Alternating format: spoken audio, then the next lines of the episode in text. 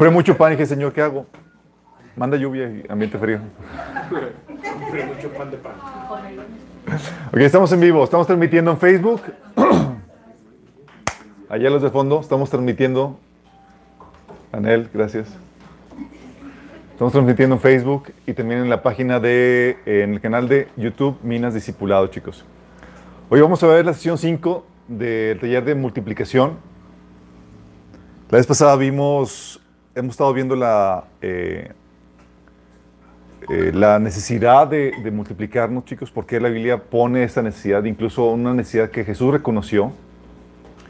Eh, vimos también la, que aún los, Moisés tuvo la necesidad de multiplicarse. Vimos la estrategia, chicos. ¿Se acuerdan la estrategia de la multiplicación de redes multiniveles? También eh, eh, la multiplicación multinivel y la creación de redes para, eh, como forma para atraer más gente y multiplicarnos. Pero también vimos la vez pasada, chicos, el, el temor, porque muchos venimos de malas experiencias en, respecto a ese tipo de estrategia. Células que han colapsado, intentos que han, han fallido, han fa- fallado. Eh, también, o cosas que se convirtieron, mutaron en algo que los dañaron. Hubo grupos que, que fueron medio abusivos o líderes que, que ejecutaron mal el liderazgo y terminaron dañando a la gente. Vimos cómo vencer ese- esos temores y cómo el Señor nos invita a arriesgar juntamente con Él, porque es- Dios es un Dios que corre riesgos. Y si queremos extender el reino, chicos, va a implicar correr riesgos juntamente con Él. La ventaja, que el Señor nos recompensa por cada riesgo que, que corramos, aunque fracasemos. Qué genial, ¿no? Bueno, el día de hoy vamos a ver el know-how de la célula.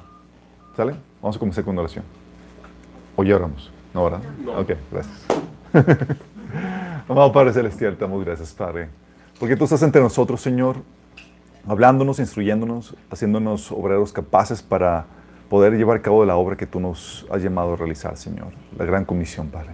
Te pedimos, Padre, que tú hables atrás de mí, que cures cualquier deficiencia, que abras nuestros oídos espirituales, Señor, y pongas en la vida de cada uno de mis hermanos que están aquí, Señor, y escuchando este mensaje, el llamado, Señor, a servirte. Y a- el llamado a realizar, Señor, la gran comisión. Hasta que terminemos, Señor, aquí nuestra labor como iglesia en la, iglesia, en la tierra, Señor. Te lo pedimos en el nombre de Jesús. Amén. Ok, chicos. Toda la estrategia se compone en dos formas. Es la multiplicación multinivel y la creación de redes, de grupos de estudios. Cuando hablamos de esto, chicos, hablamos dos tipos de multiplicación, habíamos platicado. Una multiplicación es la multiplicación orgánica, la cual se da y la Biblia enseña, chicos. No tienes que ser enviado por una organización, una iglesia para multiplicarte, es algo que la Biblia enseña claramente.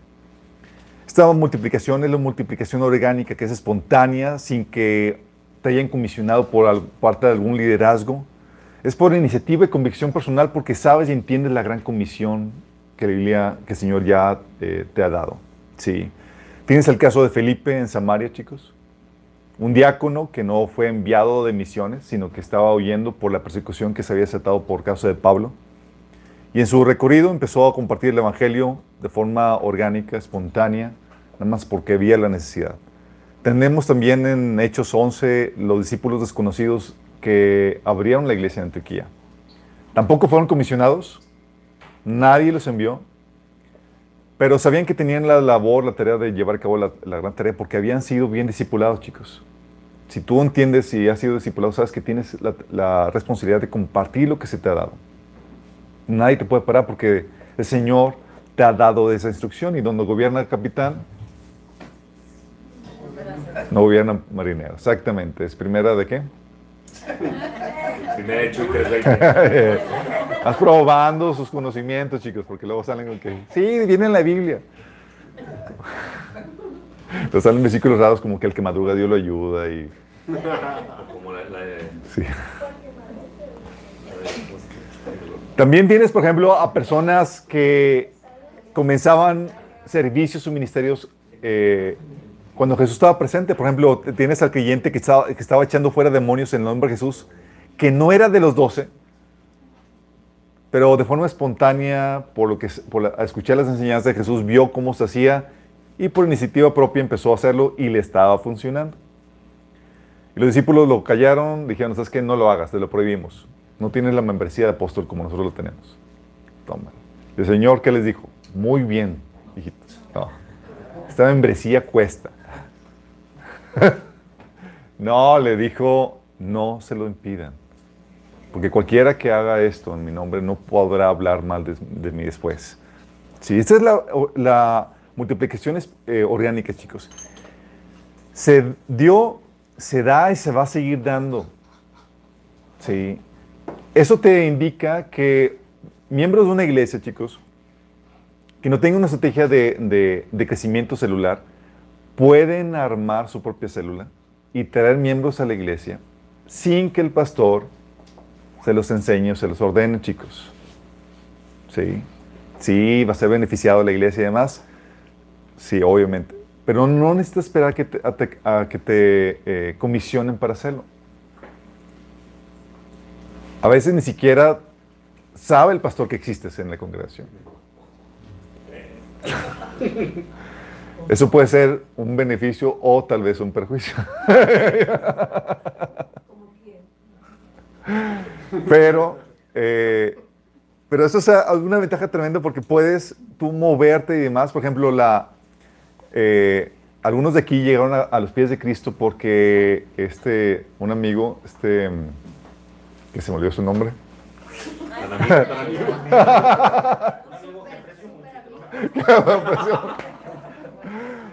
Eh, Rogelio, Rogelio Castro. No, Rogelio Castro. Él, él comenzó de forma espontánea, sabiendo su, responsabilidad, un grupo de estudio en los Starbucks, ¿sí? Sin permiso, sin nadie, y trajo mucha gente a la iglesia por el trabajo que estaba realizando. Mi hermana Melissa fue también otra chica que comenzó grupos de estudio, también en otro Starbucks, especializado en mujeres, y de ahí venimos nosotros, ¿sí? Algo espontáneo, orgánico. Nadie te puede prohibir, chicos, el que compartas la palabra. Nadie. Lo que te pueden hacer es jalarte las orejas si empiezas a enseñar herejías. Eso es todo lo que te pueden hacer. Dices, ah, ¿bajo qué cobertura estás haciendo? Sí, no necesitas cobertura para hacer lo que el Señor te dijo. ¿Sale? Dice Gálatas 5:13 que eres libre para servir a los hermanos en amor. Pero lo que sí es que tienes que entender que tu cobertura es el cuerpo de Cristo y tú no haces nada desligado del cuerpo. Y cualquiera, por ser parte del cuerpo de Cristo, pueden redarguirte, amonestarte, corregirte con la palabra. Si tú no aceptas la reprensión, tú te has salido de esa protección que te ofrece el cuerpo de Cristo. Tú tienes que tener un espíritu dócil para poder ser enseñado y reprendido. A mí me han reprendido gente que ni es de minas, que de otras congregaciones, me han jalado las orejas y se les agradece. Sí, pero es parte de, es uno de los ventajas o privilegios por ser miembro del cuerpo de Cristo. ¿Vamos? Esa es la multiplicación orgánica. La multiplicación organizada, chicos, organizacional. Esta sí es estructurada, planeada, y es por, por delegación de liderazgo organizacional. Yo como parte de la organización ministerial. Y tú ves el ejemplo por excelencia de esto con Pablo, chicos. Pablo era sumamente organizado, era... Pablo iba, fundaba iglesias, las, eh, juntaba la comunidad de creyentes en el primer viaje misionero, por ejemplo, te, eh, encuentras eso. Y nombraba líderes, chicos. Hechos 14, 23 habla acerca de eso también. Oye, que se formó la comunidad y no hubo chance de poner líder, ahí te va Tito, órale, para que haga eso y, delegue esa tarea, esa labor. No es algo orgánico, es algo estructural y sumamente organizado. Y Pablo eh, establecía incluso los, los requisitos, las formas, y demás para que esto pudiera llevarse a cabo. Y luego ordena a los ancianos, como Timoteo, que se convirtió en un anciano en Efesios, a que él eh, enseñe a otras personas para que hagan lo mismo que él hizo con él. Enseñándole cómo multiplicarse, chicos. Eso lo encuentras en 2 Timoteo 2.2 y, y también en 1 Tito 3, donde empieza a dar instrucciones acerca de cómo deben ser los ancianos que él, que Timoteo iba a estar nombrando. Entonces, esta es la parte organizada. Nosotros vamos a enfocarnos en la parte organizada, chicos. No vamos a desincentivar la parte orgánica. Si quieres comenzar un grupo y demás, genial. Sí. Pero vamos a enfocarnos en la parte organizada, como estrategia, como iglesia, como congregación, como comunidad. Y vamos a seguir la estrategia que habíamos comenzado, que siguieron Jesús y sus apóstoles. En esta estrategia tú ves que a Jesús tenía estudios o enseñanzas dirigidas a los incrédulos, chicos, a todas las multitudes. Él enseñaba en sinagogas, enseñaba en el campo, en la playa, en casas. Todas las enseñanzas eran dirigidas a las multitudes, a las masas. A quienes les hablaban parábolas, es decir, daba enseñanzas en modo en modo entretenimiento. Sí. Es decir, te, no espero que pesques mucho, pero de aquí va a salir, es como que en la primera parte del embudo donde se va a filtrar a los interesados que quieran ser realmente discípulos de Cristo. Tenía enseñanza entonces con los incrédulos y tenía enseñanza con sus discípulos. De las masas, de los interesados, pasaban a formar parte, eh, salían los discípulos, a quienes Él les revelaba los secretos del reino. Gracias.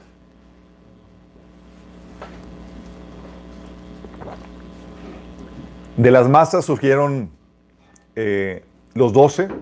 Jesús llamó a los doce en Lucas eh, capítulo 6. Pero también surgieron los 70 en Lucas capítulo 10. También de ahí surgieron los 500 de los que habla Pablo en 1 Corintios capítulo 15. O los 120 que se juntaron después de la resurrección de Jesús en Hechos capítulo 1. De esas multitudes surgieron todos sus discípulos, chicos. También lo ves en la estrategia de los apóstoles en Jerusalén, que tenían actividades para los inconversos, como predicando en el templo, chicos. Ahí se reunían de forma periódica, prácticamente todos los días.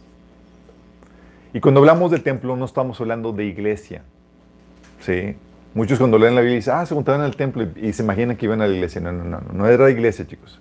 Era el templo judío del año 70 que fue destruido y era un lugar donde todos los judíos no creyentes en, el Mesías iban por todas las rituales y todas las eh, ordenanzas del templo, ah, asistían ahí.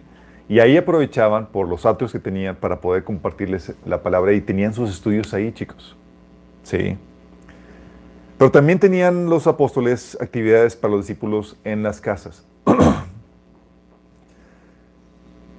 Hechos capítulo 5, capítulo 2 habla acerca de eso. Y dice que el Señor añadía cada al grupo los que iban siendo salvos. ¿sí? Y también fungía como un embudo, chicos. Pablo hacía también exactamente lo mismo. Tenía estudios bíblicos para inconversos. Tú ves a Pablo en la sinagoga de Antioquía de Siria dándoles enseñanzas o estudios bíblicos a una audiencia que no era creyente con el fin de convertirlos a la fe en Cristo.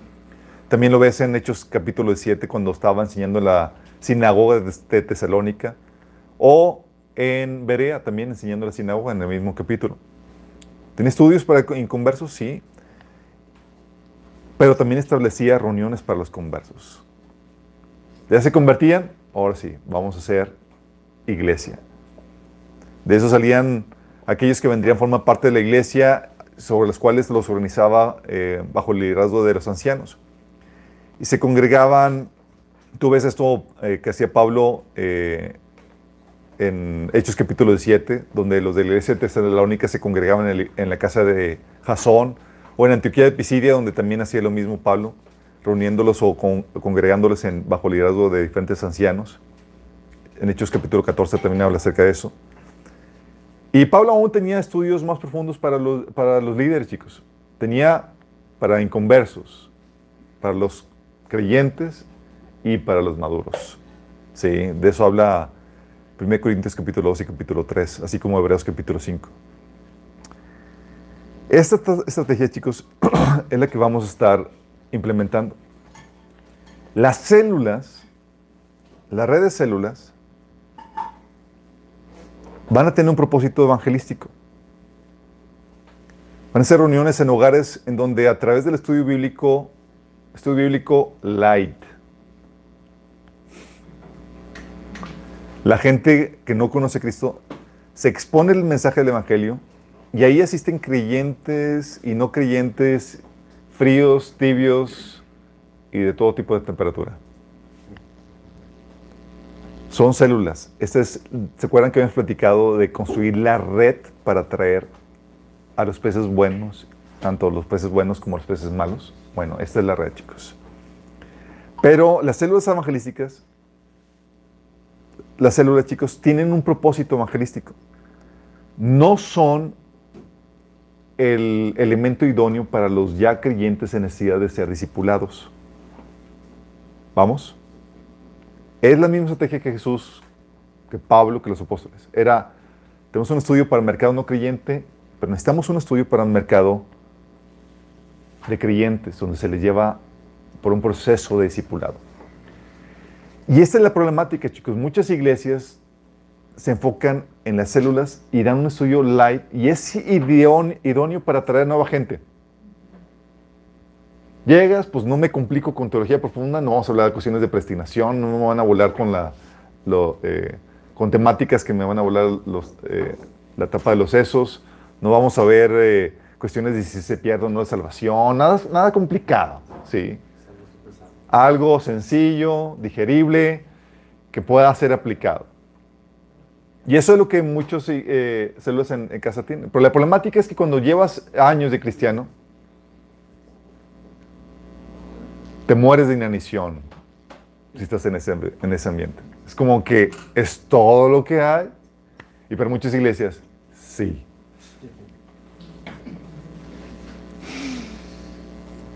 Entonces hay dos tipos de grupo. Las células, que tienen un propósito evangelístico, y los grupos de discipulado donde ahora sí, toma la cara.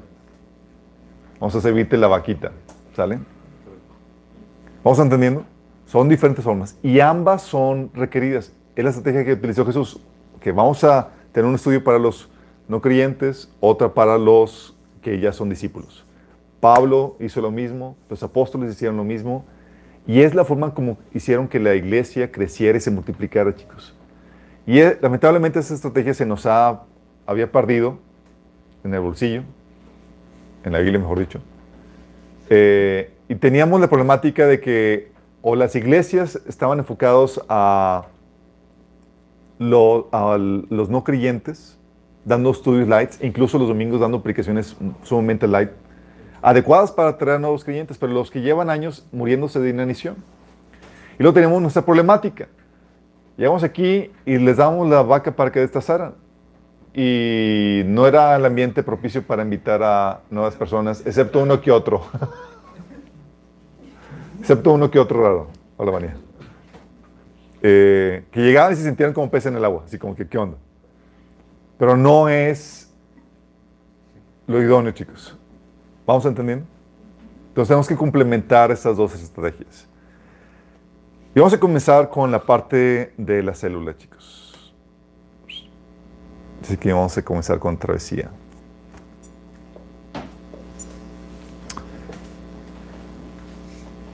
Hay muchas estrategias de atracción para nueva gente en las iglesias, chicos. Están los retiros, por ejemplo, hay un retiro, que por cierto, por favor, oren por ese retiro. Tenemos a gente que estimamos y queremos mucho que va a formar parte de eso. Tenemos también resultados quedan muy buenos. Eh, retiros, oye, desayunos, con gente, oye, de mujeres y más que son evangelísticos, creaciones de grupos específicos de empresarios, estudiantes, etcétera, con tal de traer a gente para compartirles del Evangelio de Cristo. Hay muchas estrategias, pero lo que estaremos haciendo aquí, la que estaremos viendo es la, la de la célula, el grupo de estudio bíblico en hogares. En hogares o donde sea, ¿sí? Porque no está limitado la casa. Y esta es la, parte, la primera parte del embudo de camino a la conversión y a la madurez. Este es aquí donde se teje la red de la pesca, chicos. Acuérdense que la red se formaba por los grupos de estudio a los cuales los, eh, no creyentes e incluso creyentes formaban parte. Son las actividades que la, iglesia ofrecía para, para, para, para el mundo, para la gente que no lo conoce. ¿Cuál es la definición de la célula, chicos? Son reuniones pequeñas que un, que un líder desarrolla una vez por semana en una casa con el ánimo de ganar nuevas personas para Jesús, de ayudarlos a desarrollar un crecimiento integral centrado en la palabra de Dios, de llevar luz a cada hogar. Constituyen pequeños centros de enseñanza donde cada asistente puede aprender principios de la palabra de manera sencilla y práctica, mientras que muchos son alcanzados con el mensaje de salvación. La red celular, chicos, facilita la multiplicación, la formación y capacitación de futuros líderes que van a difundir el mensaje. Es el, la primera parte del embudo, chicos. Como es donde lo que hizo Jesús de traer multitudes y salieron los doce. El material que vamos a estar viendo está basado en el libro de este César Ballesteros. Eh, él tiene una expertise en este tipo de estrategia de añales y él Él está, si me recuerdo, en Colombia y tiene eh, su iglesia es de más de, eh, no, digo, si nombro números, eh, te mentiría, pero son, es de las iglesias más grandes. Y su estrategia se implementó también en, Filipinas. Y también está, hay una iglesia de más de 20 mil personas basada en redes celulares. Decía pasar el, el, el video que publiqué en de los chinos. Había un predicador que fue a, a, dar un curso, chicos, por eh, a los líderes, a un, ciertos líderes de, grupos en China. Y hay un pequeño grupo de unos 12, 13 personas. Pero resulta que estos líderes, chicos, eh, le dice este, eh, le dice a este, a este pastor americano que, oye, quiero que, le pide oración para que ellos puedan gustar lo que ellos tienen. dice, no, no, no, yo quiero que tú ores por mí porque nosotros no tenemos lo que ustedes tienen. Esos líderes viajaron cientos de kilómetros, horas de trayecto para llegar a, ese, a esa capacitación. Pero cada uno de ellos en sus redes, entre todas sus redes, forman, eh, pastorean a 5 millones de personas en China. Sí. En la iglesia subterránea. En China, de hecho, por si no saben, China es de la iglesia más, es la iglesia más, en China está, es donde más cristianos hay hoy en día, chicos. La, densidad de población. Pero están bajo el agua, chicos. Como que los estaban persiguiendo, ¿no? Los, estaba, los están persiguiendo. Porque es un país comunista. Y dices, oye, y están, tienen eh, eh, grandes edificios. No, no, la estrategia es la misma, es la estrategia celular, chicos. Vamos. Ellos tienen líderes que pastorean más líderes y los cuales tienen más líderes y así están pastoreando más de 5 millones de personas. Entonces, va a estar basado en, este, eh, en esta estrategia, chicos. Y esta célula, chicos, la célula vendría a ser para nosotros lo que sería para Jesús o para los apóstoles la sinagoga, chicos. Sí, la sinagoga era un lugar donde se escuchaba o se aprendía la palabra de Dios y se podía utilizar como propósito evangelístico. Puede ser la sinagoga o las casas donde Jesús o Pablo predicaban las multitudes o el templo donde los judíos escuchaban las charlas de los apóstoles. La idea es crear un lugar en donde puedan escuchar las enseñanzas de la palabra y aprovechar para compartirles el Evangelio. Puede ser en casa, puede ser en un café como lo han hecho varios de nuestros conocidos, puede ser donde sea. Pero el chiste es crear ese lugar, ese auditorio, donde se pueda compartir la palabra. Y la célula va a ser el medio para eso, una sede para donde que se pueda compartir la palabra. Su lugar, chicos, como ya has comentado, lo ideal es que se lleve a cabo en las casas para impactar a familias enteras donde está llevando la palabra. Pero puede llevarse a cabo, como les comento, en cafés. Eh, Minas surgió un café y termina un café.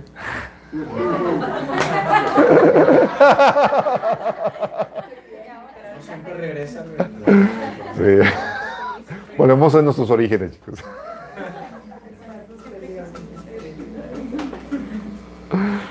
Eh, para los que no sepan, los que están viendo, estamos reunidos en lo que es un café, chicos, entre semana. Sí, nos seguimos reuniendo. Esto es un lugar multifacético. Um, todavía no me quito el uniforme de Starbucks. Entonces puede ser en, en, en eh, de hecho recuerdo este, ahí este Rogelio en la, en la celda que tenía en el Starbucks, eh, contaba 20, 25, 30 personas se llenaba Obviamente para el Starbucks era una... Cuando estaba en San Agustín. Así es. Ocupaban prácticamente toda planta alta. Mi esposa, mi, eh, mi esposa juntamente con mi hermana estuvo ayudando en la, en la fila que hubo y también en los, en los Starbucks juntaban que unos 20 chicas, 25 chicas. A falta de lugar donde hacerlo, chicos. Porque a veces, pues no sé, no, no, nadie se apunta para ofrecer su casa. Pero, pero aquí pueden hacerlo también, chicos. Es parte de. Si la idea es que un ambiente, de hecho, vamos a poner, eh, Dios eh, paso artificial para que puedan tener también reuniones de estudio ah, ahí atrás. Sí. Eh, la idea es que no, que no haya excusas en cuanto lugar. Sí. Ah, aquí este Ángel tiene su estudio, por ejemplo, en su casa. Aquí tenemos la reunión de, Adriana en la casa de Tachi. Sí. De Di también lo tenemos en, hasta lo tenemos por Zoom. Es otro medio también, chicos. Sí. Entonces puede ser en cualquier lugar. Se recomienda en las, en las casas porque puedes impactar a toda una familia, chicos. Sí, con esto. Ese es su lugar, su tamaño. La meta de la célula es que llegue a 120. Ah, no, tranquilo.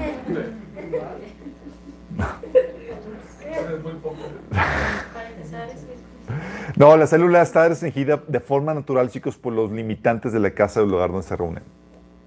Pone, la iglesia se reunía en, en casas y de forma natural, pues no podías, era, oye, hacer la casa más amplia implicaba recursos, enormes recursos, y era más fácil multiplicar y trasladar a los que no cabían a otro lugar bajo la tutela de otro anciano, otro líder. El chiste es que el tamaño debe ser pequeño, chicos. Se recomienda no más de 20 personas, pues esto permite que siga teniendo la atmósfera familiar que se puede, eh, en la que se pueden atender las necesidades personales de cada, de cada asistente, chicos. Porque la idea es que no se convierta en una lugar donde entras y sales y no supieron de ti o no se realizó esa coinonía, ese compañerismo, sino que puedas integrarte con facilidad y, para eso se requiere que sea un número relativamente pequeño. Si es muchos, si les ha pasado en reuniones demasiado grandes o iglesias, iglesias donde entras y sales y nadie te fumó. O el pastor no sabe. O el, sábado, el pastor no sabe. La idea es que sea un número pequeño, chicos. Sí. Su frecuencia. ¿Cuántas veces, chicos? Una vez por semana, chicos. Son reuniones, reuniones más esporádicas. Si se hacen más eh, esporádicamente de que una vez por semana, es poco probable que, que prosperen. Sí. Tiene que ser de forma constante, semanal, con el compromiso de que ahí van a estar a la hora el día acordado. Sí. Porque si no generan eso, chicos, esa constancia, no le dan seriedad y la gente no los va a tomar en serio. Yo, tengo una duda. Este, y estamos hablando de las células. Así es. Eh, pero hablando en cuanto a las iglesias, la más grande registrada es de 120 personas, ¿correcto? Así es. Bueno, entonces el deber ser no es que esa sinagoga tenga que ser más grande que, la... O sea, porque ahí se está filtrando. Y si es de 120 personas, la iglesia más grande, entonces yo creo que por lógica la célula también puede tener este... La célula, sí, nada más que les comento, sí puede llegar a crecer mucho, por tus 120 personas. La problemática es que tú debes de conocer a las personas. Y debes integrarlas porque de ahí tú vas a filtrar y llamar a la gente que va a convertirse en, discípulo. O sea, tú como líder. Tú como líder. Si no se van a formar como grandes iglesias. Y si hay mucho y no tienes el control de la gente, por eso se recomienda que, que se forme, eh, se haga algo relativamente pequeño. No es una regla, pero se recomienda. Por el poder, por el facilitar el manejo, el control y el seguimiento de la gente que está haciendo. La idea es que se convierta en una red de amistad fácilmente maniobrable, chicos. Eh, sí es cierto que los grupos más de 120 ya pierden eh, esta cohesión, sí. De hecho, se ha estudiado ya eh, sociológicamente acerca de eso, que los grupos más de 120 pierden eso. Eh, 120 sería lo, lo máximo, pero ese sería ya yendo a los límites. ¿sí? Por eso las casas ponen el límite natural, chicos. Meter 120 personas a una casa está... A menos que sea un, Ya por eso ya te- Una mansión. Una mansión. Sí. Todo la eso es en cuanto al, tamaño, chicos. La frecuencia, vimos, tiene que ser una vez por semana y tiene que, tú tienes que darle esa coasistencia para que pueda tomarse en serio eso. Si, es, si frecuentas el cancelarlo, moverlo y demás, le quitas la seriedad y cualquier atractivo porque la gente ya no va a saber si sí o no, si existe o no, o qué onda con eso. Por eso es, oye, no puedo, eso para líder implica un compromiso, porque es, tengo que apartar y tengo que hacer todo lo posible por estar ahí, y si ya de plano no puedo, es, pongo a alguien más que venga a suplir eso. De hecho, algo que hacía Rogelio era tan disciplinado, era que cuando no podía, me hablaba, oye, ayúdame con, con el estudio, ah, pues le ayudaba, le- y, y nos recuperamos con esto, pero no faltaba nada de eso. La gente también sabía que a tal hora, tal día, en el café iba a haber un estudio y se ve que iban a contar con eso con certeza. ¿Sale? Entonces esa es la frecuencia. Dentro de la célula, chicos, hay diferentes roles.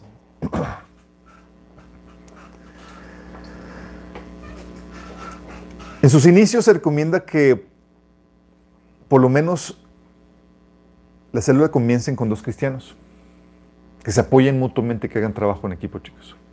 Sí. No siempre comienzan dos cristianos, chicos. A veces comienza un cristiano con un interesado. Sí, un discípulo o un prospecto. Oye, pues me interesa tal temática. Pero cuando vas a empezar de la nada y no hay ningún interesado, se recomienda jalarte a un cristiano con el cual puedas hacer trabajo en equipo. Un cristiano o lo que son, a veces unen dos familias para, oye, vamos a juntarnos en mi casa, familia mi familia, para comenzar un, un estudio. Pero cristianos. Sí, pero cristianos. Sí, ellos. Tenía una célula y me pasó de que llegaron, pedí apoyo de una iglesia y este, porque hiciéramos bastantes y llegaron me di cuenta que ya poco a poquito me chisparon y se quedaron con todo. Sí, bueno, hay... ¿Está disponible el cuartito? No? Pero no comemos porque éramos muchos. No, no, para sea, Sí, se dan. Sí, hay gente que se... que-. Pero mira, déjame decirte, con respecto a esos casos donde te vuelan a, a- a la- a la audiencia, la ventaja, chicos, es que como tú ya, cuando tú ya sabes la fórmula, tú puedes volver a comenzar y jalar a otra persona. Es, lo utilizas como estrategia para multiplicar. Ah, pues ya otro quiso tomar el liderazgo y se encargó de ellos. Pues comienzo de nuevo cuenta con nueva gente. A fin de cuentas, el propósito de la célula es evangelístico. ¿Sí? Entonces, oye, pues me junto a alguien más y volvemos a comenzar. Sí, de hecho, una de las dificultades es que a veces nadie se, se apunta para, para multiplicarse y se quedan ahí todos. ¿Sí? No, no mensaje para mí. ¿no? No.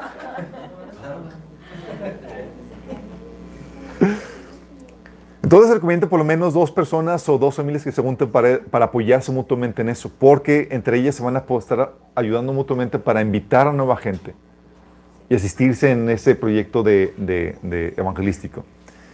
Y esos dos cristianos o dos familias se convierten en el grupo núcleo que van a estar trabajando para poder aumentar el número de la gente y atraer y pastorear a la gente, chicos.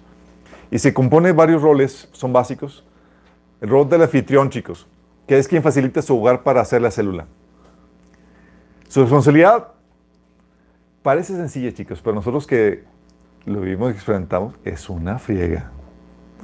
Porque se encarga de preparar el lugar para que sea cómodo y esté ordenado y listo para recibir la gente. Y a su mecha. Amor, ¿quieres decir algo al respecto? es todo un ministerio eso, chicos. Sí. Tener el lugar acondicionado, recibir la gente, limpiar. Y, y luego, al inicio, pues no, la gente no se, no se comida como que vamos a limpiar en nada. Eso ya en formato iglesia, pues les dan roles y demás. Pero el inicio es, llegan y se van. Y tú tienes que hacer todo. Sí. Y es, una, es un trabajo el que se, el que se fleta. Sí, por ejemplo, or- organizar aquí, toda esta organizada, gracias a Dios que me ayuda a, hasta tomar fotos y demás, porque soy bien pique, se de repente pusieron una silla acá y demás, y- o ponen sillas que no deben, y me ayudan con eso, y se, y se requiere. Porque cuando llegas y no está nada hecho y tienes que prepararte a organizar todo, es tremendo eso. Bueno, se encarga de preparar el lugar, el anfitrión, para que sea como esté ordenado. Y la Biblia te da ejemplos de anfitriones, chicos. ¿Cómo qué ejemplos? Está Gallo. Gallo. No me refiero al animal, me refiero al... al- me no, me refiero al hermano Gallo. Dice la mamá gallina. No. Y de le dice Pablo en, Galata- en Romanos 16, 23, lo saluda Gallo, él es quien me hospeda y también recibe en su casa a toda la iglesia. Personas que son anfitriones, chi- chicos, tienen el don de ser hospedadores. Y es un don, chicos, recibir a toda la gente. Porque tienes que olvidarte de la privacidad, tienes que estar... eh, tienes que atender a gente, recibir gente, y tienes que sacrificar muchas cosas. Sí, o que te roban cosas, o que desaparecieron cosas, o etcétera. Sí. O que te rompen cosas. Desaparece También otros anfitriones en la Biblia, chicos, está Priscila y Aquila. Ellos eran anfitriones también dentro de su grupo. Dice Romanos 16, del 3 al 5, saluden a Priscila y Aquila, mis compañeros de trabajo en Cristo Jesús. Saluden igualmente a, a la iglesia que se reúne en la casa de ellos. ¿Eran anfitriones, chicos? También saben que fue una anfitriona muy famosa en la iglesia primitiva. La mamá de Marcos. Marcos, al parecer, era de, de, tenía recursos, una familia acomodada y tenía una casa relativamente grande. Y ahí, chicos, se reunían y tenían incluso sus reuniones de oración. Y cuando son anfitriones, chicos, la casa se convierte en un lugar donde, donde incluso se utiliza en horarios no apropiados, ¿sí? Porque está sirviendo en la iglesia. Tienes, por ejemplo, en Hechos 12, 12, cuando Pedro salió de la, cuando Pedro salió de la, de la cárcel, ¿te acuerdan? Fue en la madrugada. Y fue en la madrugada. ¿Y dónde crees que estaba la iglesia?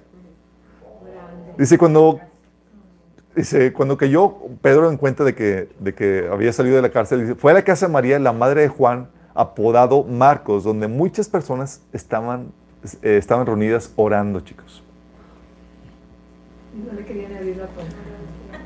Los anfitriones, chicos, van a recibir una tremenda recompensa cuando estén con el Señor.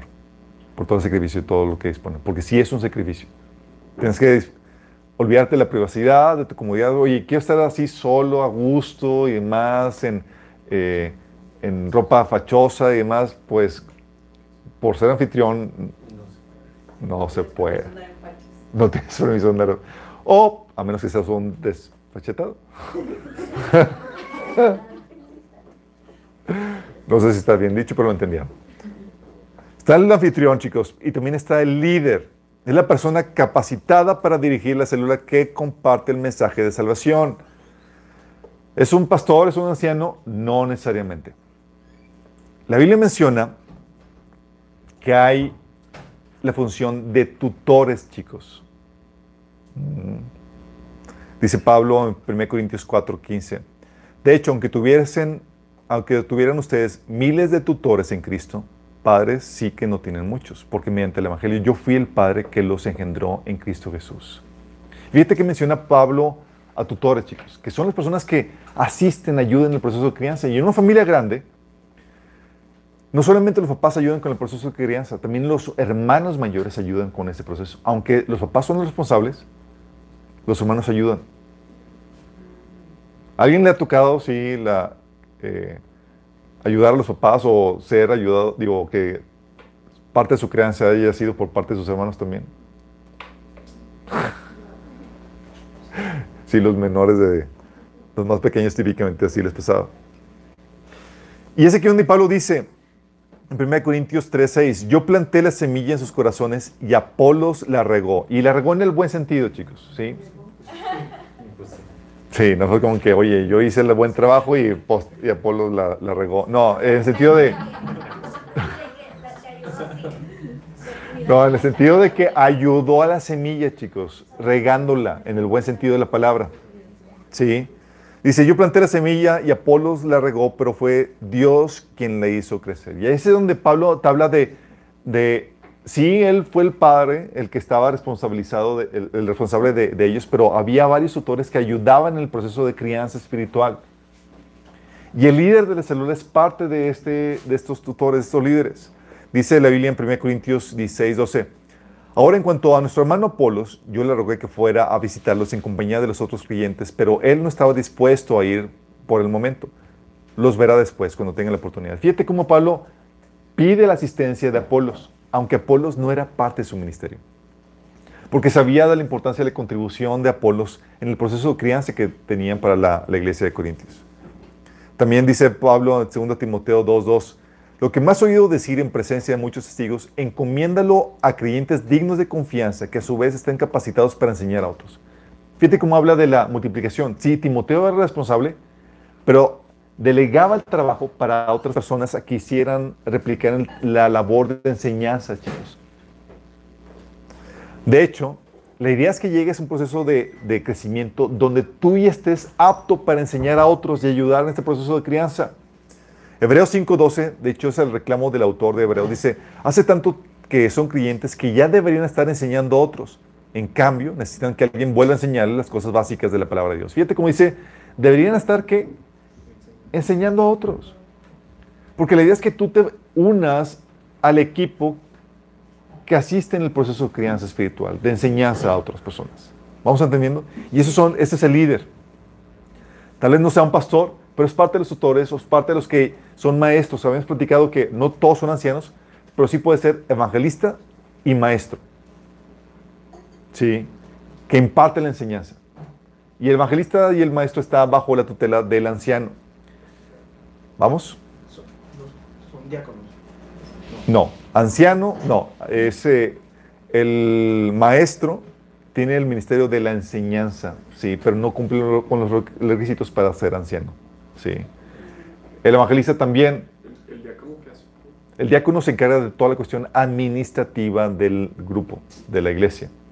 Maneja los dineros, por ejemplo, aquí tenemos a la diácono, a la diaconisa Suri. Saludos a Suri. Eh, él, ella es la que maneja nuestras cuentas en Suiza. Ups. Cálmate, Rotary. En el puesto libre me avisan. Cuando ocupen una, un ayudante, ¿ves? No, no se crean, chicos. No, el promedio de ofrendas eh, mensuales promedio, chicos, de hecho, yo mandó el reporte. Creo que subió este, este último trimestre, este semestre. Aumentó de 1.500 pesos mensuales a, creo que 3.000, algo así. ¡Eh! En pesos, chicos, porque luego me preguntan, oye, es en dólares, ¿verdad? Entonces está el líder y está la otra función, el otro rol de las células, chicos, es el Timoteo. El Timoteo es la mano derecha del líder y es quien prepara, se prepara para dirigir la nueva célula cuando la primera crezca y se multiplique. Sí. Es, ok, este está en proceso de formación, es un líder en formación y típicamente funge como asistente o secretario de, de líder. Realiza los reportes, recolecta los datos de los nuevos asistentes, está al tanto asistiendo a- al, líder. Sí. De hecho, eh, este Timoteo, este rol de Timoteo viene porque era la mano derecha Timoteo de Pablo. Sí, y fue el sucesor de Pablo quien eh, se encargó de las iglesias eh, cuando Pablo faltó. Dice Filipenses 2, 22, pero ustedes conocen bien la, la, la entereza del carácter de Timoteo, que ha servido conmigo en la obra del Evangelio como un hijo junto a su padre. Como un hijo con su- junto a su padre, Timoteo estaba aprendiendo cómo servir, cómo realizar el trabajo que Pablo hacía para que él lo hiciera cuando Pablo faltara o cuando ya fuera el tiempo de que él se independizara. Sí, de hecho, también Tito tenía eso. Dice Pablo que a Tito que te dejé en Creta para que pusieras en orden lo que quedaba por hacer, porque también Tito era mano derecha de, Pablo, quien, a quien le delegaba eh, funciones que él no podía realizar cuando estaba ausente, chicos. Entonces estaba Timoteo, el líder, el anfitrión. Están los asistentes o invitados, que son todos aquellos que invitamos para que escuchen el mensaje de la sa- salvación y participen en el celular. Tú te encuentras el- un ejemplo de, los, de todos los invitados a Cornelio y su familia, chicos. Sí. Sabiendo que venía Pedro a compartirles un mensaje de Dios, la palabra de Dios, ¿qué hizo Cornelio? Invitó a todo mundo, chicos. Dice eh, Hechos 10:24, que llegaron a Cesarea al día siguiente, Pedro y sus colegas, dice, y Cornelio los estaba esperando y había reunido a sus parientes y amigos cercanos. Toda la raza que asiste a la- a la- a la- al estudio, que viene a, a formar, a beneficiarse del servicio de la enseñanza y del compañerismo que se ofrece en ese grupo, son los asistentes, chicos. ¿Son todos los roles? No, pero son los básicos, chicos. Sí. En una célula para que funcione bien debe tener estos. O sea, para abrir una célula no tienes que tener cinta negra. No, no tienes que tener cinta negra. No, tienes que tener cinta negra. Puedes ir cinta scotch, pero...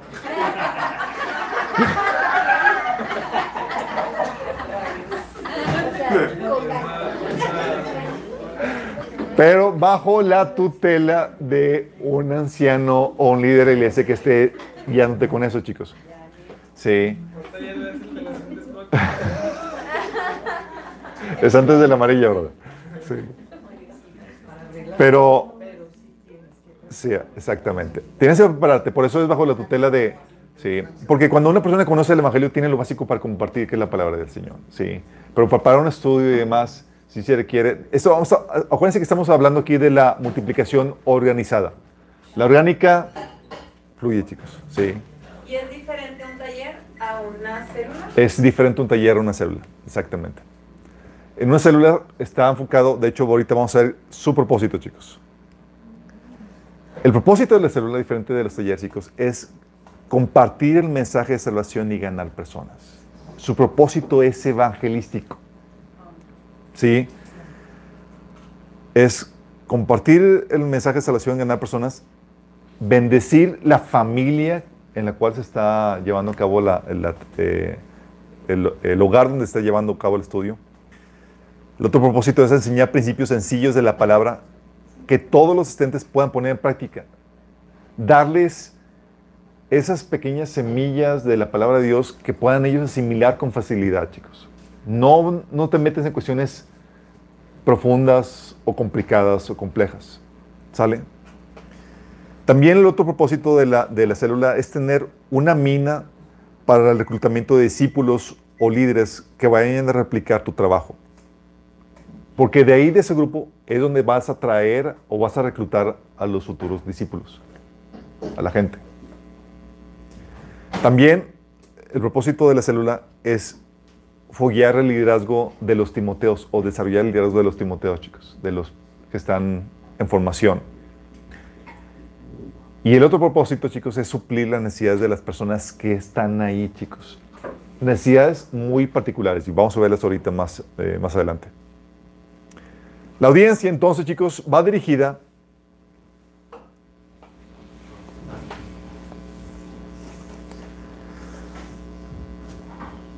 Va dirigida, chicos, a los no creyentes. Es cierto, aunque los que los coordinan los esfuerzos son creyentes, la audiencia y los invitados son en su mayoría inconversos, inconversos o bebés espirituales o tibios o personas que se enfriaron y queremos que experimenten una genuina conversión para que sean discipulados.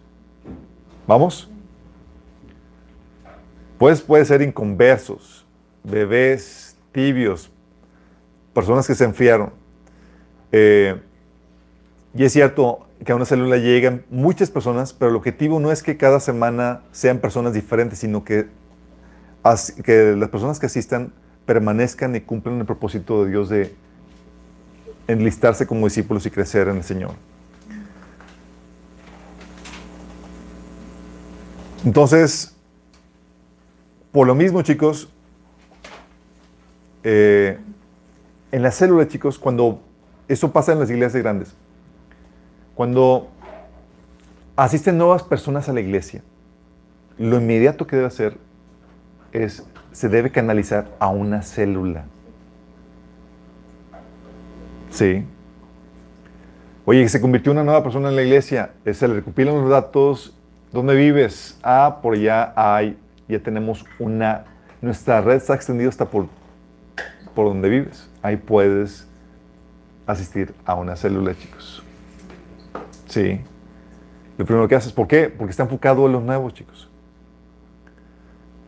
La idea es que a por medio del proceso de la enseñanza de la célula, la gente nueva o gente no inconversa se convierta y se pueda em- empezar a consolidar. Como es para gente nueva, chicos, como la audiencia es mixta, cierto, a veces llegan cristianos y más porque el ambiente está muy bueno o porque eh, el estudio está interesante o por la gente que asiste. Ah, pero como el enfoque es evangelístico, debe ser muy paciente y tolerante con los pecados de la gente que asiste. La célula no es propiamente iglesia, chicos. Forma parte de la red de la iglesia, pero no es propiamente iglesia. ¿Vamos? Es decir, no esperemos que la gente que asista confrontarla directamente con sus pecados y que cambien de la noche a la mañana así directamente. ¿Vamos? Tienes que llevarlos con un proceso donde van por medio de la exposición de la palabra entendiendo eso, siendo pacientes de que, oye, pues todavía sigue eh, con la idolatría, con los ídolos, o todavía sigue con, eh, con su sexual y demás. Y uno tiene que ser muy paciente porque lo está llevando poco a poco, por medio de la exposición de la palabra, a que la palabra los confronte. Sí, directamente la palabra. Recuerdo cuando estábamos en la casa de, de Liz, no fue sino hasta el tercer taller que eh, eh, nos platicaba que le cayó el 20 que la idolatría estaba mal. Ella seguía, se seguía considerando católica. Vimos el taller de, libera- de de po- eh, perturbación y posición demoníaca, el del taller de liberación, y vimos todo lo que la Biblia dice acerca de el ocultismo, la idolatría y demás, y vimos los pasajes, sin mencionar nada de la Iglesia Católica. Nada más lo leímos. Y le cayó el 20 y fue como que... Sí. Y la misma palabra lo dio. Pero fue después del tercer taller, ya, ya teníamos como que unos cuatro o cinco meses. Sí. Y uno tiene que ser paciente con la gente, esperando que le vaya cayendo el 20 poco a poco. ¿Vamos ent- entendiendo? Ahora, esa paciencia no se le muestra a los cristianos de mucho tiempo. Oye, soy un cristiano carnalón y... No, no, no. Aquí vamos, ven para que vamos a jalarte las orejas y ya. Es, tienes que dejar esto. Porque hay pecados que no se deben tolerar ante los cristianos, chicos. Sí. La Biblia habla en 1 Corintios capítulo 5 que dice que hay pecados que entre- ni, entre los, el- ni entre los inconversos se toleran. Sí, mucho menos los cristianos. Entonces, hay pecados que no se toleran en, un- en la iglesia entre los creyentes, chicos. Por eso la Biblia te habla de, oye, ninguno que se llame, en 1 Corintios capítulo 5, versículo 11, ninguno que sea No borracho, no te juntes con ninguno que sea borracho, mal- maldiciente, fornicario, llamándose cristiano, exact- ah, llamando eso, exactamente, llamándose cristiano.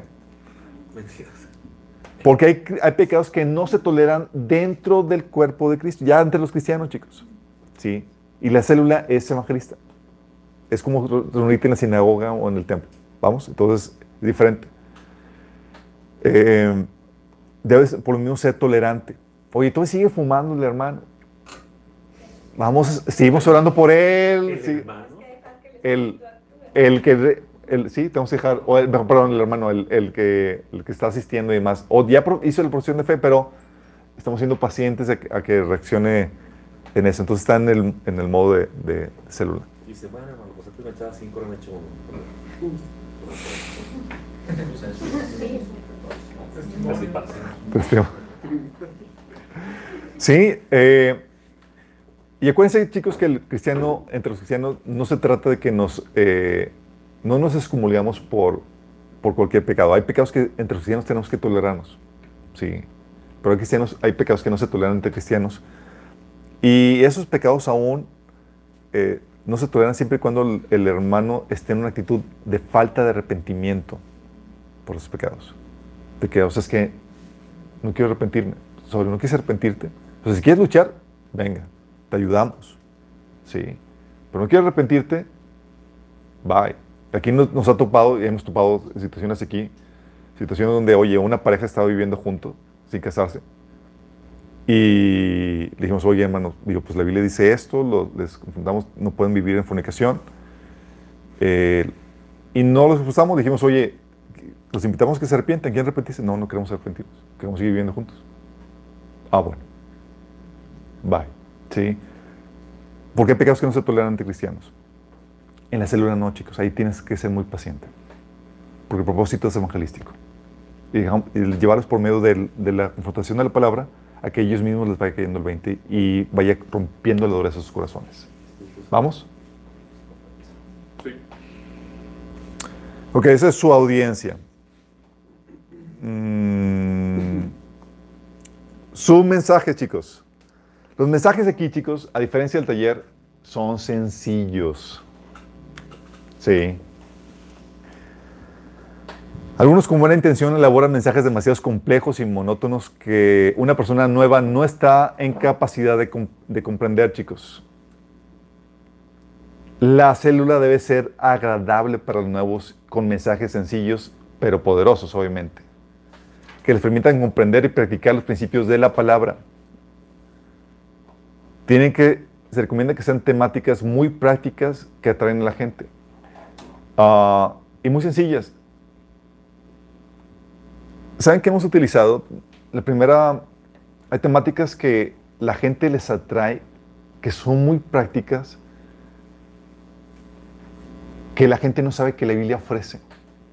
Por ejemplo, un gancho que, que, que, que, que- eh, que usa- que usamos eh, eh, cuando comenzamos lo, eh, lo de minas era, mi hermano utilizó la estrategia de eh, lo que la Biblia enseña para desarrollarte a ti como mujer.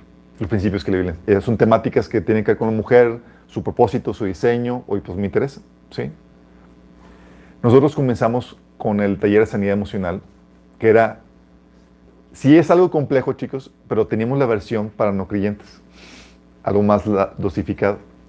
Y como era demasiado práctico y es una temática que la gente está buscando, lo aprovechamos para impartir. Tú puedes buscar, eh, adaptar asunto de los talleres para hacerlo más sencillo, práctico, principios de la Biblia, dosificarlo, ya sea cuestiones de sanidad emocional. Oye, lo que la Biblia enseña acerca de las finanzas, a la gente le interesa. Y luego más cuando lo ves, oye, la Biblia enseña eso. O en matrimonio, no que lees todo el taller, pero tú puedes tomar puntos aquí y acá que te puedan ayudar a hacerle ver a la gente que la Biblia es relevante hoy en día y que tiene cosas que les puede enriquecer. Sí. Los mensajes tienen que ser cortos, chicos. Se recomienda En las células. en las células. En las células. En las células. Se recomiendan que sean cortos, entre 30 y 45 minutos.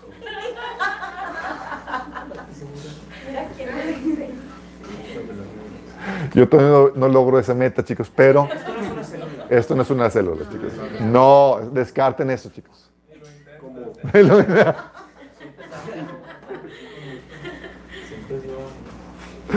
Sí. Obviamente hay excepciones, chicos. Hay audiencias que personas, me ha tocado personas que, oye, están picadas con una temática de nuevas personas, no creyentes y demás, y que quieren, están, quieren ahondar y, puedes extender el mensaje, pero el, el mensaje o la temática genera ese interés que los lleva a eso. Eh, martes, eh, el miércoles pasado tenemos un, un estudio, es una- no es una célula, es un estudio, pero trato de moderarme. Y de pronto lo, ah, llega un punto donde dicen la pausa, porque ya me había tardado una hora. Y le digo, eh, cortamos aquí. No, no, no, no, sigue, sigue. Y tú vas viendo a la audiencia en ese sentido, ¿sí? Pero se recomienda que sea por poco, eh, entre 30 y 45 minutos, porque, chicos, no es la única cosa que ofrece la célula. La enseñanza es una de las cosas que ofrece la célula. Sí. Sus manifestaciones. En la célula, chicos, es una excelente oportunidad para que se manifieste el poder de Dios. El poder de Dios preferentemente por medio de la oración y su presencia ahí. Tú puedes demostrar el poder de Dios no solamente de la enseñanza, sino es un lugar perfecto para orar por los enfermos, por las necesidades de los nuevos cada semana. Y cada oración, chicos, contestada es un excelente testimonio para tu labor evangelística. Es excelente. Sí, por eso no solamente se da la enseñanza, sino que se da un tiempo para orar por las necesidades de las personas que asisten. También por eso no puede ser demasiado grande. ¿sí? Si no, pues te conviertes en, convierte en una reunión de oración. Y en cuanto a la manifestación, chicos, tampoco se limita cualquier otro tipo de manifestación que sea demasiado estridente, chicos. Porque entre los cristianos, aunque no lo crean, hay manifestaciones que te pueden sacar de, que te pueden sacar de onda, sacar de onda. Su propósito es evangelístico, así es que las manifestaciones que puedan espantar a la gente, aunque sean cristianas, chicos, se evitan y se mantienen al mínimo. Pablo lo dice así en 1 Corintios 14, 23. Imagínense a toda la iglesia reunida en un solo lugar y que llegue alguien que sepa poco de la fe cristiana o que sea un incrédulo y oiga a todos hablar en lenguas, en lenguas extrañas. ¿Acaso no pensarán que ustedes están locos? Como como es evangelístico, chicos. Sí. Se busca limitar eso. No siempre se puede, chicos. Sí. A veces donde pues, vas a orar por la gente y da el ranazo. Y pues ni puedo.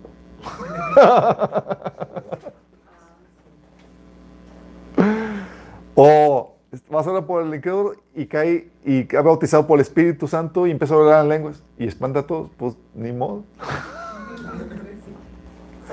Sí.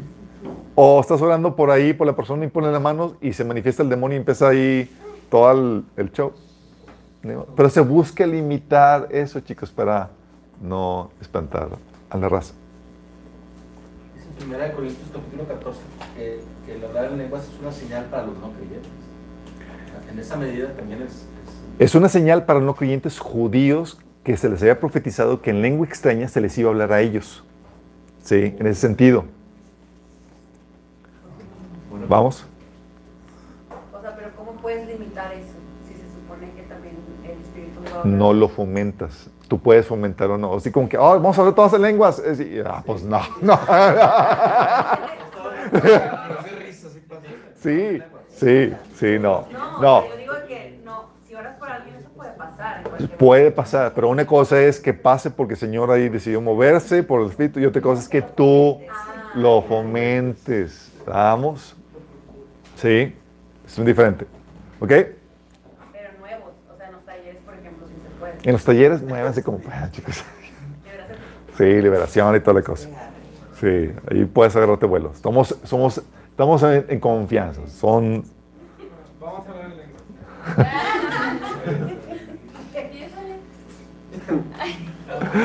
Ok, chicos. Bueno, en las células, chicos, también típicamente va acompañada de reportes. ¿Cuántos nuevos? ¿cuántos, ejemplo? Mira, Pablo administraba grupos de iglesias, chicos. Sí. Y a él los líderes le reportaban del estatus, la situación y la condición. Tú ves, por ejemplo, en 1 Corintios 1.11 que decía Pablo acerca de Corintios, he sido informado acerca de vosotros, hermanos míos. Y empieza a hablar del reporte que recibió de la iglesia de Corintios. Y debido a eso, podía escribir o atacar las problemáticas que, que había, chicos.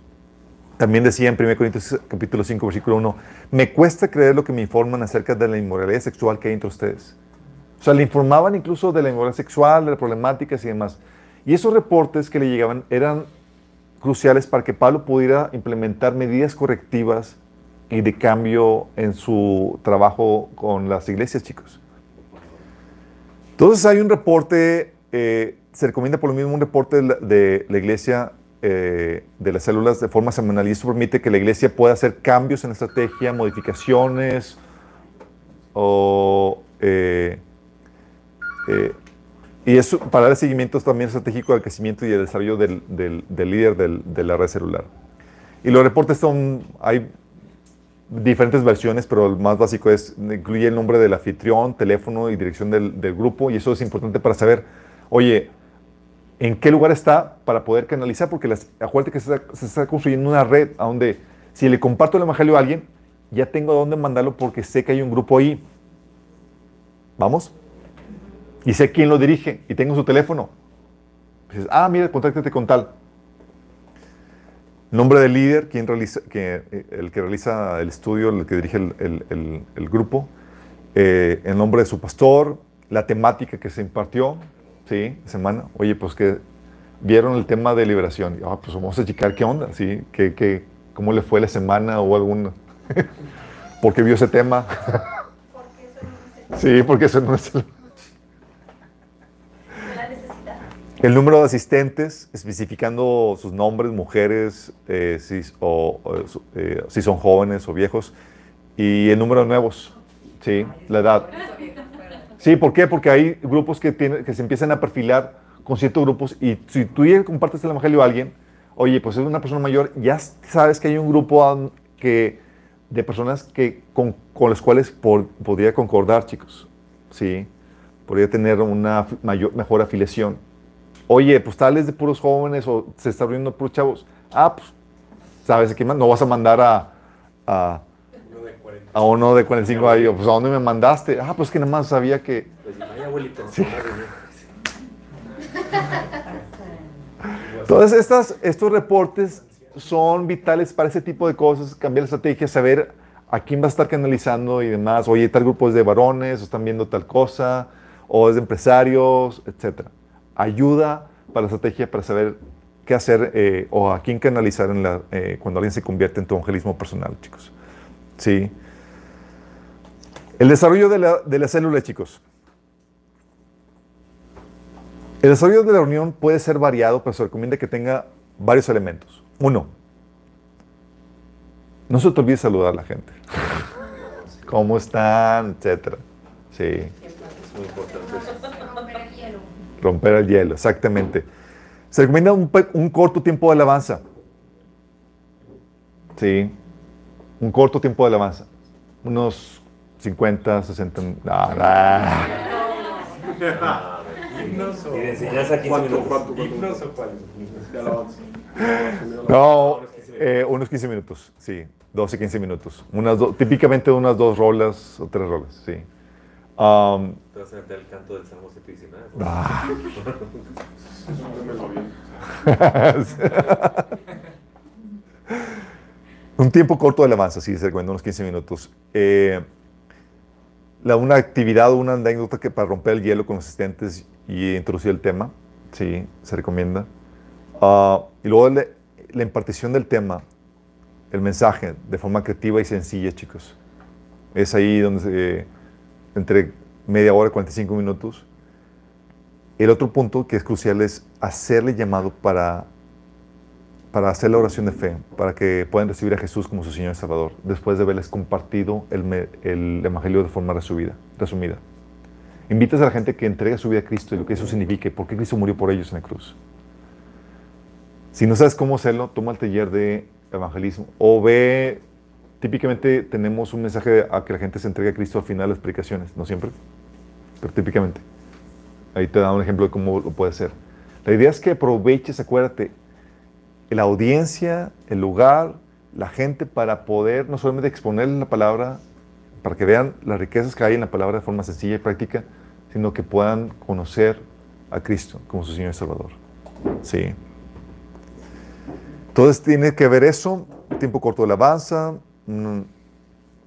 pequeña actividad para romper el hielo entre los asistentes eh, y introducir el tema, impartir el tema, hacer el llamado para la oración de fe, también oración por, lo- por las necesidades de los asistentes. Ahí donde preguntas, oye, ¿alguien tiene una necesidad? Vamos a orar por eso. Y es crucial porque la gente empieza a ver que no solamente están recibiendo apoyo, digo, un- una enseñanza, sino que están recibiendo un apoyo. Y lo que el mundo está necesitando, chicos, está, mucha gente está gritando auxilio a sus problemáticas. También un tiempo, y al final, chicos, un tiempo de esparcimiento donde los asistentes puedan compartir y fortalecer los lazos de amistad. Por eso típicamente se recomienda algo de botana, digo, de algo de algo para compartir ahí en la, mesa, algo de beber, hay unas papitas o algo que, que ayuden a eso. A los que ya se, se les quieren complicar un poco más, eh, incluso eh, comparten algo de, de cena y demás. Pero la idea es que tengan algo de comer que ayude a la convivencia, chicos. Sí, a la plática Romper poquito el hielo. romper poquito el hielo. ¿Por qué, chicos? Porque las células proveen ciertas necesidades. La célula suple varias necesidades a las personas de las que tienes que estar tú muy consciente porque estas necesidades tú vas a estar atacando con la célula. Uno, sí, es la necesidad de una enseñanza útil para su vida, que es el estudio, ¿sí?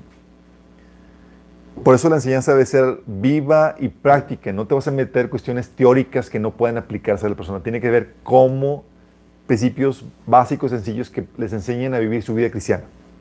¿Sale? Su, la vida. Pero esa es una sola enseñanza y a veces nos quedamos solamente con eso, chicos, con la enseñanza. Y esa es solamente una de las cinco necesidades que vas a estar supliendo a la gente. La otra necesidad, chicos, es la necesidad de compañerismo. La gente tiene necesidad de crear nuevas relaciones. Y ahora, chicos, más que nunca, estamos viendo una crisis donde la gente está padeciendo, aunque está rodeada de gente, de soledad. En una, en una generación donde tenemos medios para, con- para chatear de muchas formas, redes sociales y demás, la gente está más sola que nunca. Y lo que provee la célula es un compañerismo necesario para, para ellos. Sí, necesitan desarrollar relaciones. La otra necesidad que les provee, chicos, es una necesidad de apoyo. Donde, les, donde, donde está la célula, para ellos les transmite la idea de que no están solo en sus problemas, sino que tienen un grupo de apoyo con ellos. En sus problemáticas y demás, la célula se convierte en un grupo de solidario. Sí. Entonces tiene la necesidad de compañerismo, la necesidad de apoyo, también la necesidad de pertenencia. La célula se debe convertir en su grupo. Sí. Para eso ayuda mucho el que le pongas nombre, sí, eh, que genere una identidad del grupo. Sí. La necesidad de pertenencia es crucial y ahí tú la suples. Sí, somos un grupo y demás y se identifican todos. Y, y- y curiosamente cada grupo genera características muy propias, de acuerdo al perfil de liderazgo y, el, y, el- y el- la gente que, asis- que asiste. La otra necesidad que suple la, la célula es la necesidad de la presencia de Dios. Se debe buscar el que se siente y se manifieste la presencia de Dios en el lugar, chicos. Sí. Donde dos o más se reúnen en su nombre, ahí el Señor está en medio de ellos. Y la presencia de Dios puede hacer cambios tremendos, chicos. Eso hace que no solamente la exposición de la palabra, sino la presencia derrita corazones duros. Y la presencia de Dios empieza a persuadir. Así como los demonios tratan de persuadir eh, y incentivar a que haga lo malo, la presencia de Dios en un lugar puede incentivar a que te entregues a Cristo, que te rindas a Él, que lo busques, a que, lo, a que hagas lo correcto. Y es lo que el Señor quiere hacer. Por eso el Señor nos invita a no, a no dejar de congregarnos porque nos exponemos a la presencia de Dios que- que- que cargamos todos nosotros para traer esa buena influencia. Si tú estabas medio apático, medio enfriado, la presencia que traen, de Dios que traen el resto de tus hermanos te ayuda a volverte a encender. Y esa presencia es lo que hace que también se transmita a los no, a los no creyentes. Hay sanidad y liberación. Hay incluso sanidad de liberación, exactamente. Entonces son cinco necesidades, la necesidad de compañerismo, la necesidad de pertenencia, la necesidad, la- la necesidad de una enseñanza útil para la vida, la necesidad de la presencia de Dios y la necesidad de apoyo, chicos. Todo eso es lo que provee la, la célula. Entonces tú piensas que solamente la enseñanza vas a quedarte corto y no vas a poder generar el atractivo suficiente para que la gente se quede. ¿Sale? Tienes que estar consciente de que voy a proveer esto por medio de este grupo. Y mucha gente se queda impactados cuando reciben ese apoyo, esa integración, esa hermandad, porque es por medio de eso que sienten el amor de Cristo. Sí. La meta de la célula. ¿Cuál es su meta, chicos? La meta es que, es, que eh, su crecimiento, chicos, que su crecimiento cualitativa y cuantitati- cuantitativamente, chicos. La célula no es para estancarse con un grupo de personas, sino para crecer. Una célula, así como una célula en lo natural crece y se reproduce, en lo espiritual debe suceder lo mismo. Una célula solamente es efectiva si semanalmente llegan nuevos invitados de seguir el crecimiento. Y si de ella nacen nuevas células, es decir, se reproduce. Pues solo así es cuando como se puede extender el liderazgo, chicos, y, avanzar el reino. Entonces tiene que haber crecimiento y multiplicación. El proceso de reproducción, chicos, o multiplicación, llega cuando la célula tiene suficientes integrantes como para que de ella puedan desprenderse a otra célula. Siempre que la célula ha crecido, lo más conveniente es multiplicarla y convertirla en dos células. Y hay varios consejos para la multiplicación de células, chicos. Y es ahí donde cuando tú estás como líder de célula, tú tienes que, ese es el primer tip, buscar la estrategia que Dios te da. Porque hay células que tienen diferentes estrategias para eso. Y tú debes buscar la estrategia del Señor para, para ello. Cuando mi hermana comenzó la célula, ella, estaba, ella quería comenzar un grupo para evangelis- evangelismo y demás. Y ella le vino la idea de que, ok, un grupo enfocado a mujeres, desarrollo personal, esto y lo otro, y atrajo. Y hasta le puso nombre, Fila Woman. ¿Cómo? Una caguama. No, no Fila Woman. Fila Woman. Le puso el logotipo y toda la cosa, la estrategia acá, bien qué padre. Es de una canción de que, eh, Fila Woman, sí. Fue el de varones. Sí. Eh, y ella me delegó la tarea de hacer el de- el- la versión para hombres. Sí, le pusimos salvajes de corazón. Salvaje de corazón. Creativo. Sí. Sí, era de un plagio de un libro famosillo. Welcome to the job.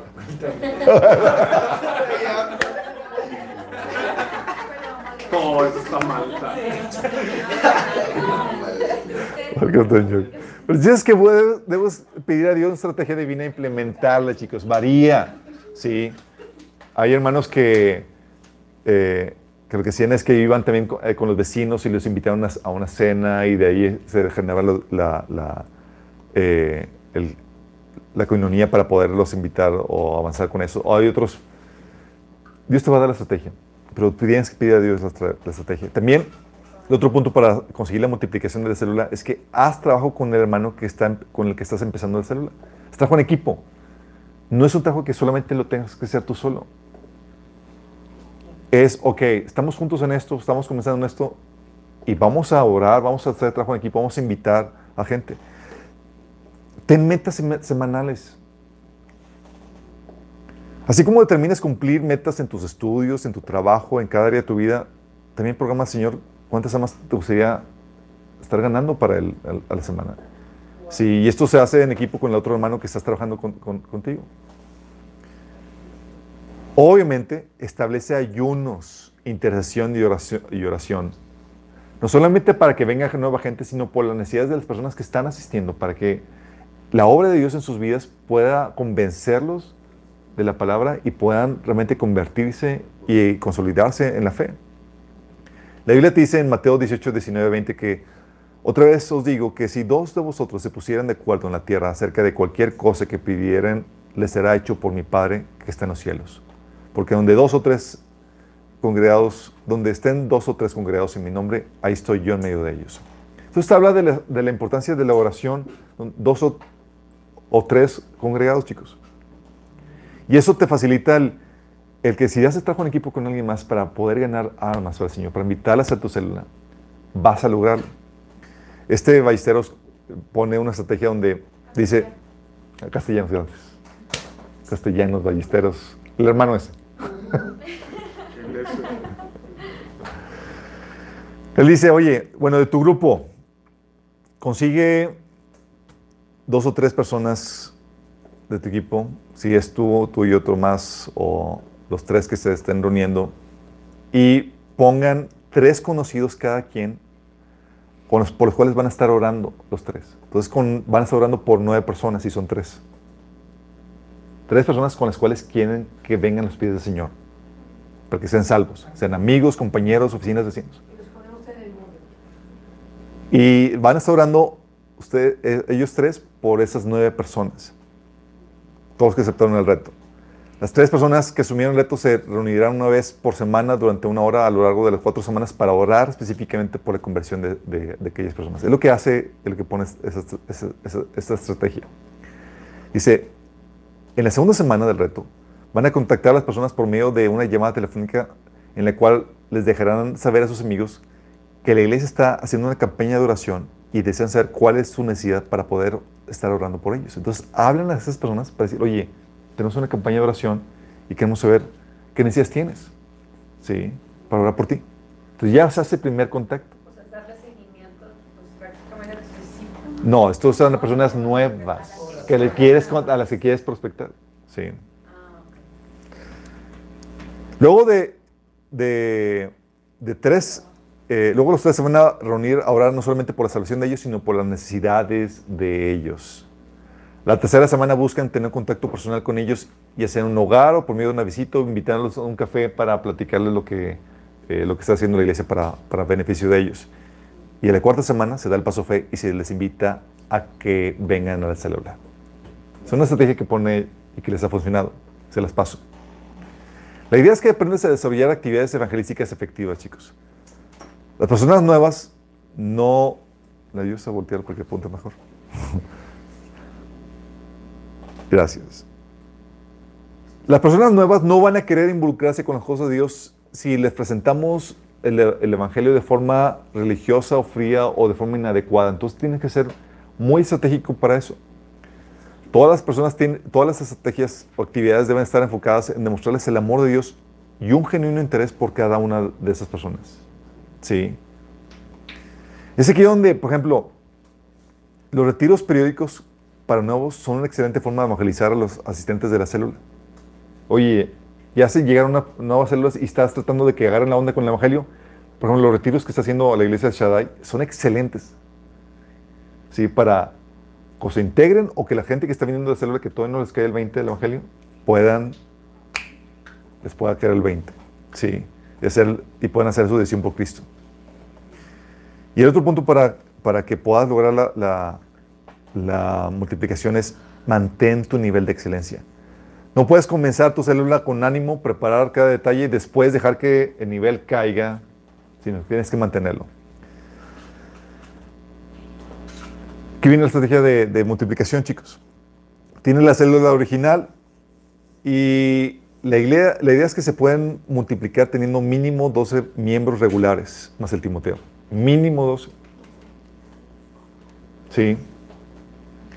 Entonces, ¿qué pasa? Se multiplican y el Timoteo ya genera ya su otro grupo para, eso. Obviamente, la célula puede ser más amplia y demás y se puede multiplicar con un mayor número de personas. Sí, pero la idea es que se genere esta multiplicación. Por eso la importancia de los roles en la célula. De las células, chicos, algo que también sucede, porque cuando se empiezan a multiplicar los líderes, ya tienes varios Timoteos y demás que se multiplicaron, suceden las macrocélulas. Macrocélulas, chicos, que es una gran reunión o una célula que el líder organiza con todas las personas que asisten a las diferentes células de su red. Sí. Se caracteriza por tener un ambiente muy cálido, familiar y llena de actividades y de amistad y comunión. Es así una celebración en grande, chicos. Y tiene varios propósitos. Uno es para que el líder conozca el estado de todas, sus- de todas las células. Cuando alguno de los, de los discípulos empieza a liderar una célula, es bueno estar muy pendiente del desarrollo y el crecimiento de ello. Oye, ya otro se multiplicó y no sabes cómo está el estatus, no ves a las personas. La reunión de macrocélula ayuda para hacer contacto y ver la, la, condición de la gente que se está reuniendo en esa célula. La macrocélula nos permite evaluar el trabajo de los líderes, e identificar el estado, el estado de esa célula. También ayuda a conocer y afirmar a las personas nuevas. A una célula llegan personas nuevas cada semana y el espacio de la macrocélula nos permite estar en contacto con ellos para conocerlos de manera personal y estar pendiente de, de su proceso. ¿sí? También genera una identidad del, del dentro del ministerio. el reunir todas las células permite que las personas vean, eh, vayan entendiendo lo que significa formar parte de un ministerio y que forman parte de algo más grande que su grupito, chicos. Sí. Les da una identidad de pertenencia de algo, cerca de, algo más grande y también permite, les permite reconocer a los líderes y a las autoridades que forman parte de, este, ese grupo. También que genera lazos de amistad. Una macrocélula permite que todas las personas de nuestra célula se conozcan, hagan amistades, intercambien experiencias y se fortalezcan los unos con los otros. También identifica a los líderes más fuertes. Una macrocélula es una gran oportunidad para que cada líder de célula demuestre su trabajo y su crecimiento. Quien se pone mejor las pilas. Y eso nos permite identificar a aquellas personas que se destacan en el trabajo ministerial para delegarles más cosas. Y también es genial para hacer una gran pesca, porque una macrocélula es el ambiente perfecto para que los miembros de, una, de nuestra célula puedan invitar a sus familiares, amigos y vecinos, chicos. Y así se van involucrando de manera natural en el evangelismo y nosotros podemos ganarlos para Cristo. Hay varios consejos para la reunión de la macrocélula. Uno es que, por ejemplo, tengan, te- tengas espacios eh, para, que la persona para que las personas compartan e interactúan. Y puede organizarse en un almuerzo donde todos llevan algo para compartir. Salud, salud. Un día en el parque con actividades para la familia, eh, un día de campo, etcétera. ¿sí? También es que tengas una enseñanza sencilla, muy práctica. El líder debe presentar el mensaje de salvación de manera que llegue al corazón de cada asistente. Recuerdo cuando en hicimos, ¿te? Un día de campo, fue excelente. ¿Te acuerdas, Gus? Una quinta del amigo de, de Gus, juntamos a toda la raza y fue excelente para invitar a nueva gente. Dimos el mensaje y demás. La convivencia estuvo fenomenal para eso. Pero eso se puede hacer para integrar a la- hacer la macrocélula. También en esa reunión puedes orar por las necesidades de las personas. Y debes de tener una meta clara. Una macrocélula no es algo que se haga todas las semanas. Así que cuando se organiza debe tener una meta clara para que todas las células crezcan y se firmen y se organice bien para este evento. También debes de formar un equipo que se reúna y se consolide eh, y consolide los datos de, asistencia.